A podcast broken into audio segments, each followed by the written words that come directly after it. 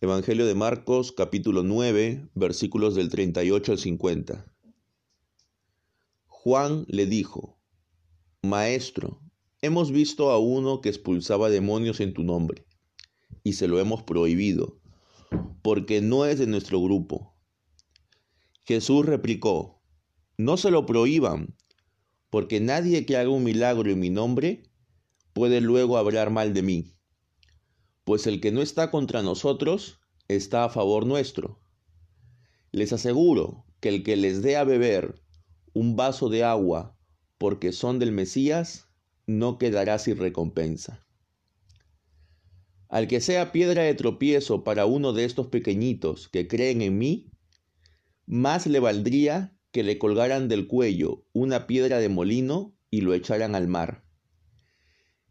Y si tu mano es ocasión de caer, córtatela. Más te vale entrar manco en la vida eterna que ir con las dos manos al fuego eterno que no se extingue. Y si tu pie es ocasión de pecado para ti, córtatelo. Más te vale entrar cojo en la vida eterna que ser arrojado con los dos pies al fuego eterno. Y si tu ojo es ocasión de pecado para ti, sácatelo.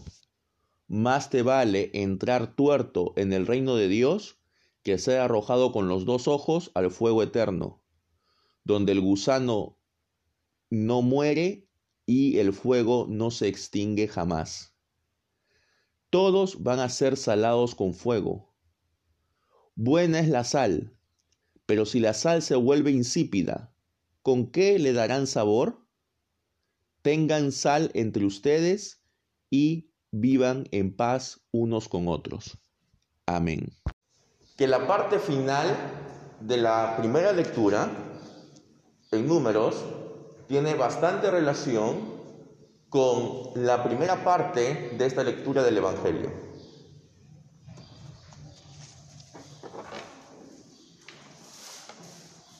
¿Qué es lo que ocurre aquí, hermanos? Había muchos seguidores de Jesús. Había muchas personas que habían creído en el mensaje y que estaban sanando, estaban liberando a las personas en el nombre de Jesús. Recuerden de que Jesús manda en misión a 70 personas. Entonces, hay un grupo grande de seguidores de Jesús. Pero dentro de ese grupo grande Jesús escogió a doce, para que esos doce sean más cercanos a Él, reciban una enseñanza particular sobre el reino. Se les reveló ciertas cosas, como que por ejemplo Él era el Mesías y de que Él iba a tener que morir y luego resucitar. Esa enseñanza solamente era para los doce. Pero Jesús daba enseñanzas generales para muchas personas. Y entonces, ¿qué es lo que pasa aquí? Vemos que el apóstol Juan está preocupado. Se acerca a Jesús y le dice, Maestro, estamos viendo a un hombre que está expulsando demonios en tu nombre. Es un hombre que no forma parte de los doce. No sabemos si quizás formó parte de la misión de los 70 o no.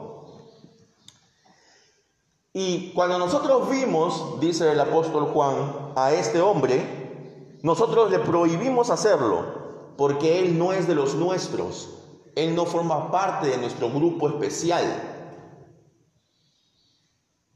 Aparte que tú no lo has comisionado específicamente a hacer esto. Entonces nosotros le hemos dicho, no lo hagas. ¿Y cómo responde Jesús? Jesús dice, no se lo prohíban, porque nadie puede hacer un milagro en mi nombre y luego hablar mal de mí. ¿Quiénes eran los que hablaban mal de Jesús? Los fariseos, los doctores de la ley, los que venían de Jerusalén, ¿no? De la élite religiosa judía. Ellos hablaban mal de Jesús al punto de considerarlo un Belcebú, un demonio.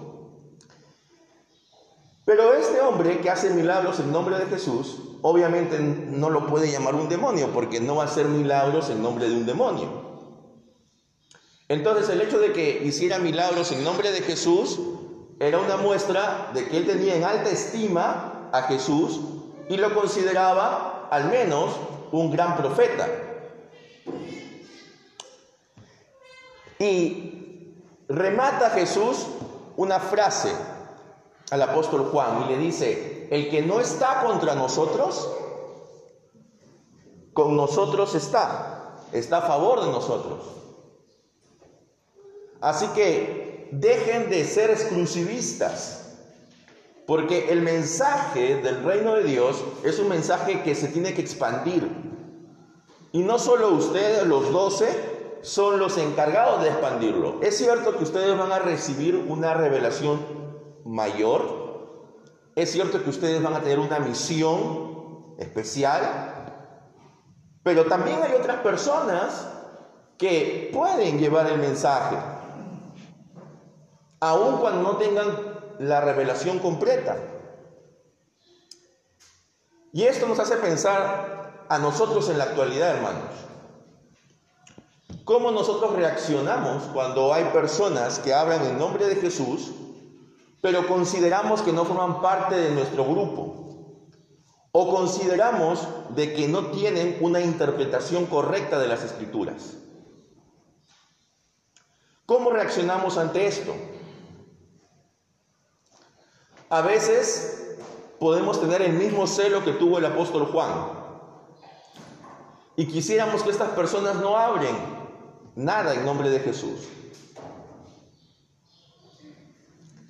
Sin embargo, Jesús aquí dice claramente que el que no está en contra de él está a favor de él.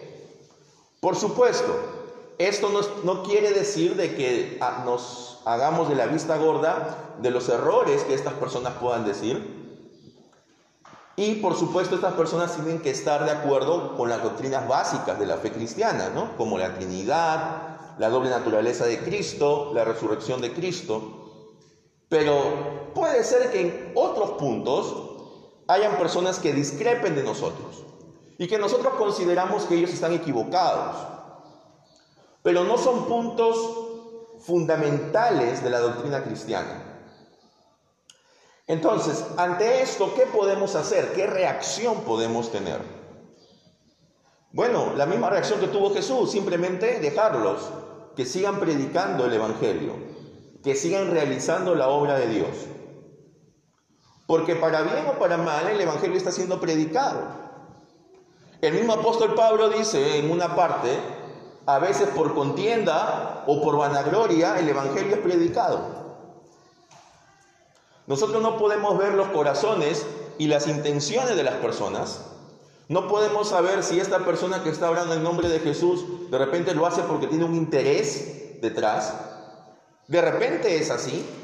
Pero aún si eso fuera cierto, está proclamando el Evangelio.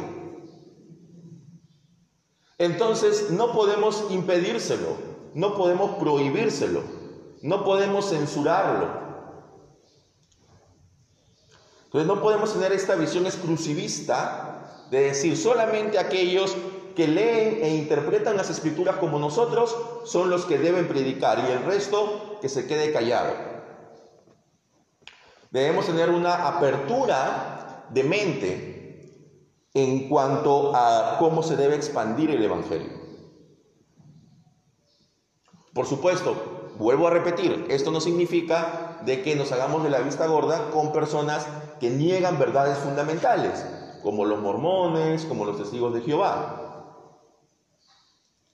Pero consideramos que sí hay otros grupos cristianos que sí son evangélicos y que aunque podamos estar en contra de algunas prácticas de ellos, predican el Evangelio y hacen que personas lleguen a la iglesia. Entonces, quitado este, este afán exclusivista del apóstol Juan, sigue Jesús diciendo, cualquiera que haga tropezar a uno de estos pequeñitos, y cuando acá habla de pequeñitos, ¿a quién se está refiriendo? justamente a esta gente que está predicando y que está exorcizando. ¿Por qué los llama pequeñitos? Porque son personas que no forman parte del círculo más cercano, son personas que quizás no entienden completamente el mensaje de Jesús, pero aún así lo predican. Entonces dice, cualquiera que haga tropezar a estos pequeñitos, que creen en mí, mejor les le valdría que se le colgase al cuello una piedra de molino es una piedra muy grande que solo lo puede mover la fuerza de un animal y que lo arrojasen al mar. Es decir, mejor sería que se ahogue en el mar, ¿no? Porque al arrojar al mar a un hombre con esa piedra atada al cuello, pues es imposible que flote, se va a hundir. Y aquí Jesús empieza a lanzar una serie de ilustraciones y dice, si tu mano te lleva a pecar, es mejor que la cortes. Porque es mejor que entres a la vida eterna manco y no que entres con las dos manos, pero te vayas al infierno. Obviamente esto es una hipérbole. Aquí Jesús no está mandando a que la gente se corte la mano o se corte los ojos, o se saque los ojos, o se corte las piernas. No debemos entenderlo de manera literal. Lo que Jesús quiere decir es de que nuestro cuerpo responde a nuestras pasiones, a nuestros deseos. Todos nosotros tenemos pasiones y deseos que son propios de una naturaleza que está inclinada hacia el pecado. Entonces, lo que tenemos que hacer es dominar nuestro cuerpo, dominar nuestras pasiones, nuestros deseos. Porque si no lo hacemos, entonces al final terminaremos en la condenación eterna. Y puede ser ojos, puede ser manos, puede ser pies. A través de los ojos ingresa todas las cosas que son apetecibles para el mundo. A través de los ojos ingresa pues aquello que nosotros codiciamos. Los pies nos sirven para ir y hacer las cosas que nosotros anhelamos y que a veces pues son contrarias a la ley de Dios. Y las manos son el objeto, el agente con el cual hacemos las cosas. Entonces, por poner un ejemplo, en el caso del adulterio, primero entra el deseo por los ojos, luego con los pies, yo voy donde la mujer, que no es mi esposa, y luego con las manos actúo y, y consumo el pecado. Entonces es todo un proceso, ¿no? Ojos, pies y manos que llevan a que yo pueda cometer este pecado. Y así podríamos indicar otros pecados. ¿Y todo eso es producto de qué? Es producto de una naturaleza pecadora. Y eso lo tenemos todos. Por eso es que hay una lucha constante en los cristianos. Los cristianos tenemos la naturaleza humana que está inclinada al mal, pero también tenemos el Espíritu de Dios. Y esa es la lucha espiritual que libra cada cristiano. Mientras que aquellos que no tienen el Espíritu de Dios, ellos simplemente actúan conforme a sus pasiones y deseos y creen que está bien lo que hacen. Entonces, ellos no tienen ese conflicto. Pero nosotros como cristianos sí sabemos, sí somos conscientes de que hay cosas que hacemos que están mal. Y como diría el apóstol Pablo en la carta a los romanos, Ay de mí, ¿quién me librará de este cuerpo de muerte? Porque las cosas que quiero hacer, no hago y hago las cosas que no quiero hacer. Y eso lo está diciendo el apóstol Pablo, un creyente en Cristo muy comprometido que ha dedicado su vida a Dios. Entonces, todo cristiano va a tener estas luchas. Pero tiene que dominar su cuerpo, tiene que dominar sus pasiones. Ahora, ¿cómo podremos dominarlas? Pues solamente con la ayuda del Espíritu de Dios que está en nosotros. Porque la condenación es eterna.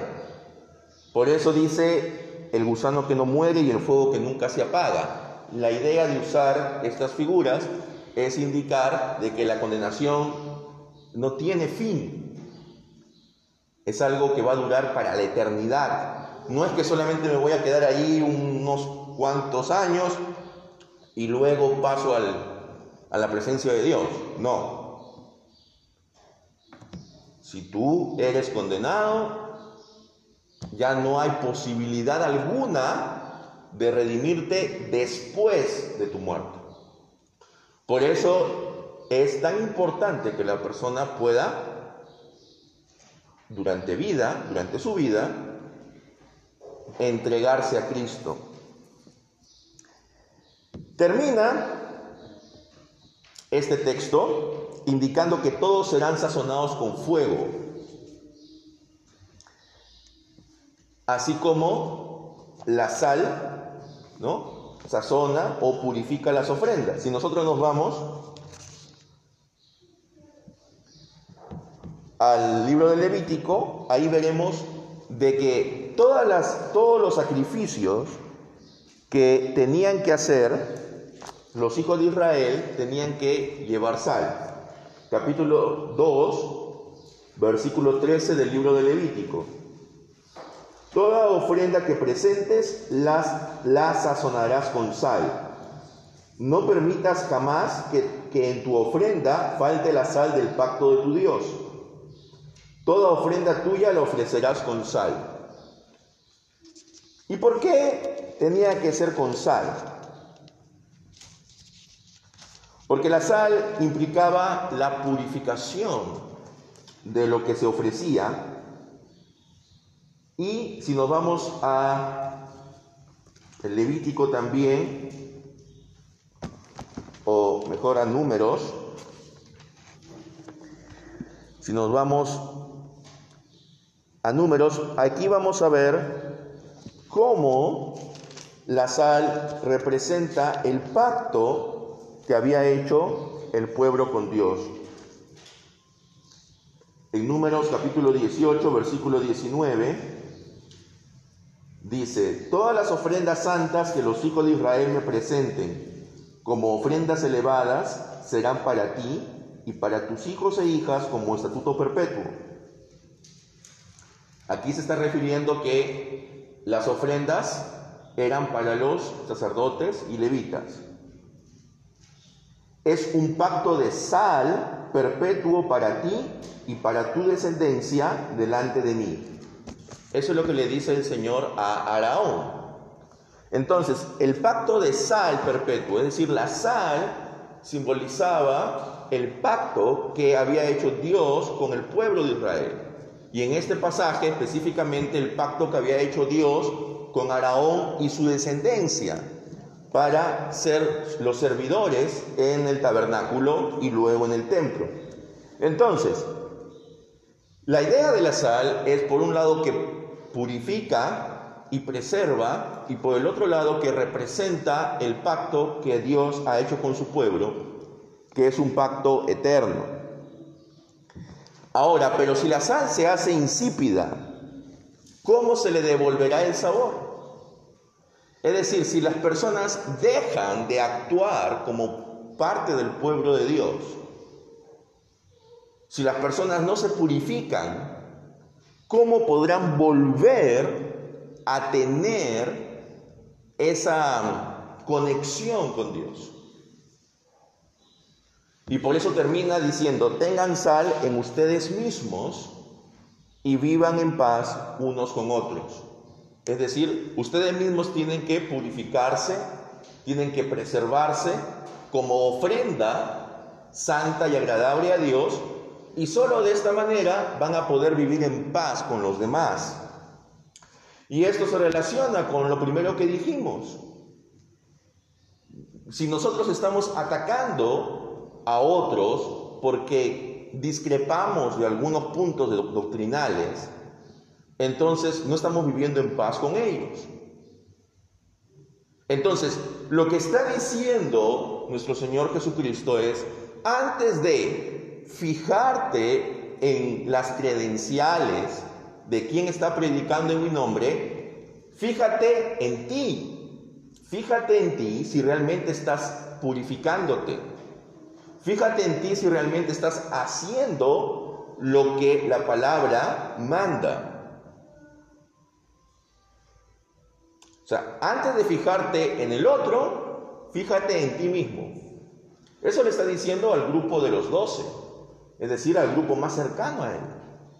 Fíjense en ustedes mismos antes de fijarse en los demás. Entonces, ¿qué es lo que nosotros podemos hacer? Fijarnos en nosotros, en si nosotros realmente estamos cumpliendo con lo que nos enseña la palabra de Dios. No seamos como eh, Josué, el hijo de Nun. Cuando el Espíritu de Dios vino sobre los 70 ancianos y todos empezaron a profetizar, pero habían dos varones que no formaban parte de ese grupo selecto, que estaban en el campamento, y esos dos varones se llamaban Eldad y Medad, y el Espíritu de Dios también se posó sobre ellos, y también empezaron a profetizar. Entonces un joven que los escuchó fue a decirle a Moisés. ¿Y cuál fue la respuesta de Josué, quien luego sería el sucesor de Moisés? Moisés, mi Señor, no, no se lo permitas, porque estos dos, Eldad y Medad, no forman parte del círculo selecto de los 70 ancianos. Josué quería restringir la obra de Dios solamente a un grupo específico. Pero ¿qué le responde Moisés? ¿Acaso tiene celos por mí? ¿Cómo quisiera yo que todo el pueblo fuera profeta? ¿Cómo quisiera yo que el Señor pusiera su espíritu sobre todos ellos? Es decir, no debemos tener celos de otras personas que predican el Evangelio. Sino por el contrario, debemos alegrarnos si ellos están predicando el Evangelio de una manera correcta. Amén. Así no formen parte de nuestro grupo, así no formen parte de nuestra iglesia o denominación. Entonces, nuestro Señor nos manda que antes de preocuparnos en censurar, en criticar o más aún en prohibir a otros, nos fijemos en nosotros mismos. Si realmente estamos cumpliendo o no con nuestros actos, si estamos cumpliendo o no con lo que Él mismo ha revelado. ¿Es nuestra vida un ejemplo para los demás? ¿Estamos ayudando a otros a acercarse a Dios con nuestros actos? ¿O por el contrario, los estamos alejando? Y si los alejamos, estamos siendo una piedra de tropiezo. Todos nosotros, hermanos, en algún momento hemos sido piedra de tropiezo para alguien.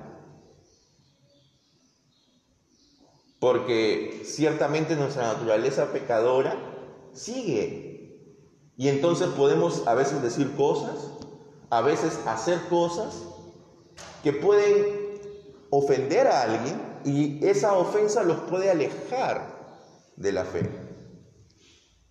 Ante esto lo que tenemos que hacer es acercarnos donde Dios, pedirle perdón y pedirle que nos purifique para dejar de ser piedra de tropiezo para otros. Hay mucha gente que no quiere venir a la iglesia, y hablo de iglesia no solamente aquí, a nuestra congregación, sino iglesia en general. Hay mucha gente que argumenta que no quiere venir a la iglesia porque fulano, mengano o sutano actuaron mal en contra de él o de ella. Claro, uno puede decir que eso es un signo de inmadurez porque uno viene a la iglesia no por las personas, sino por el mensaje. Pero lamentablemente tenemos que ser conscientes de que ese tipo de actitudes afectan el testimonio cristiano. Y justamente en los pequeñitos, es decir, en las personas que todavía no tienen una fe muy elaborada, les afecta aún más entonces, si nosotros con nuestras actitudes, con nuestros dichos, somos piedra de tropiezo a estos pequeñitos y los estamos alejando de la iglesia, ¿qué es lo que nos dice nuestro Señor? Mejor es que nos ahoguemos en el mar. Entonces, que sea el Espíritu de Dios, hermanos, el que nos purifique el que ponga la sal sobre nuestra ofrenda, que es nuestra vida misma, y el que haga que podamos vivir en paz unos con otros. ¿Es fácil? Probablemente no, pero con la ayuda de Dios sí es posible. Dios les bendiga. Amén.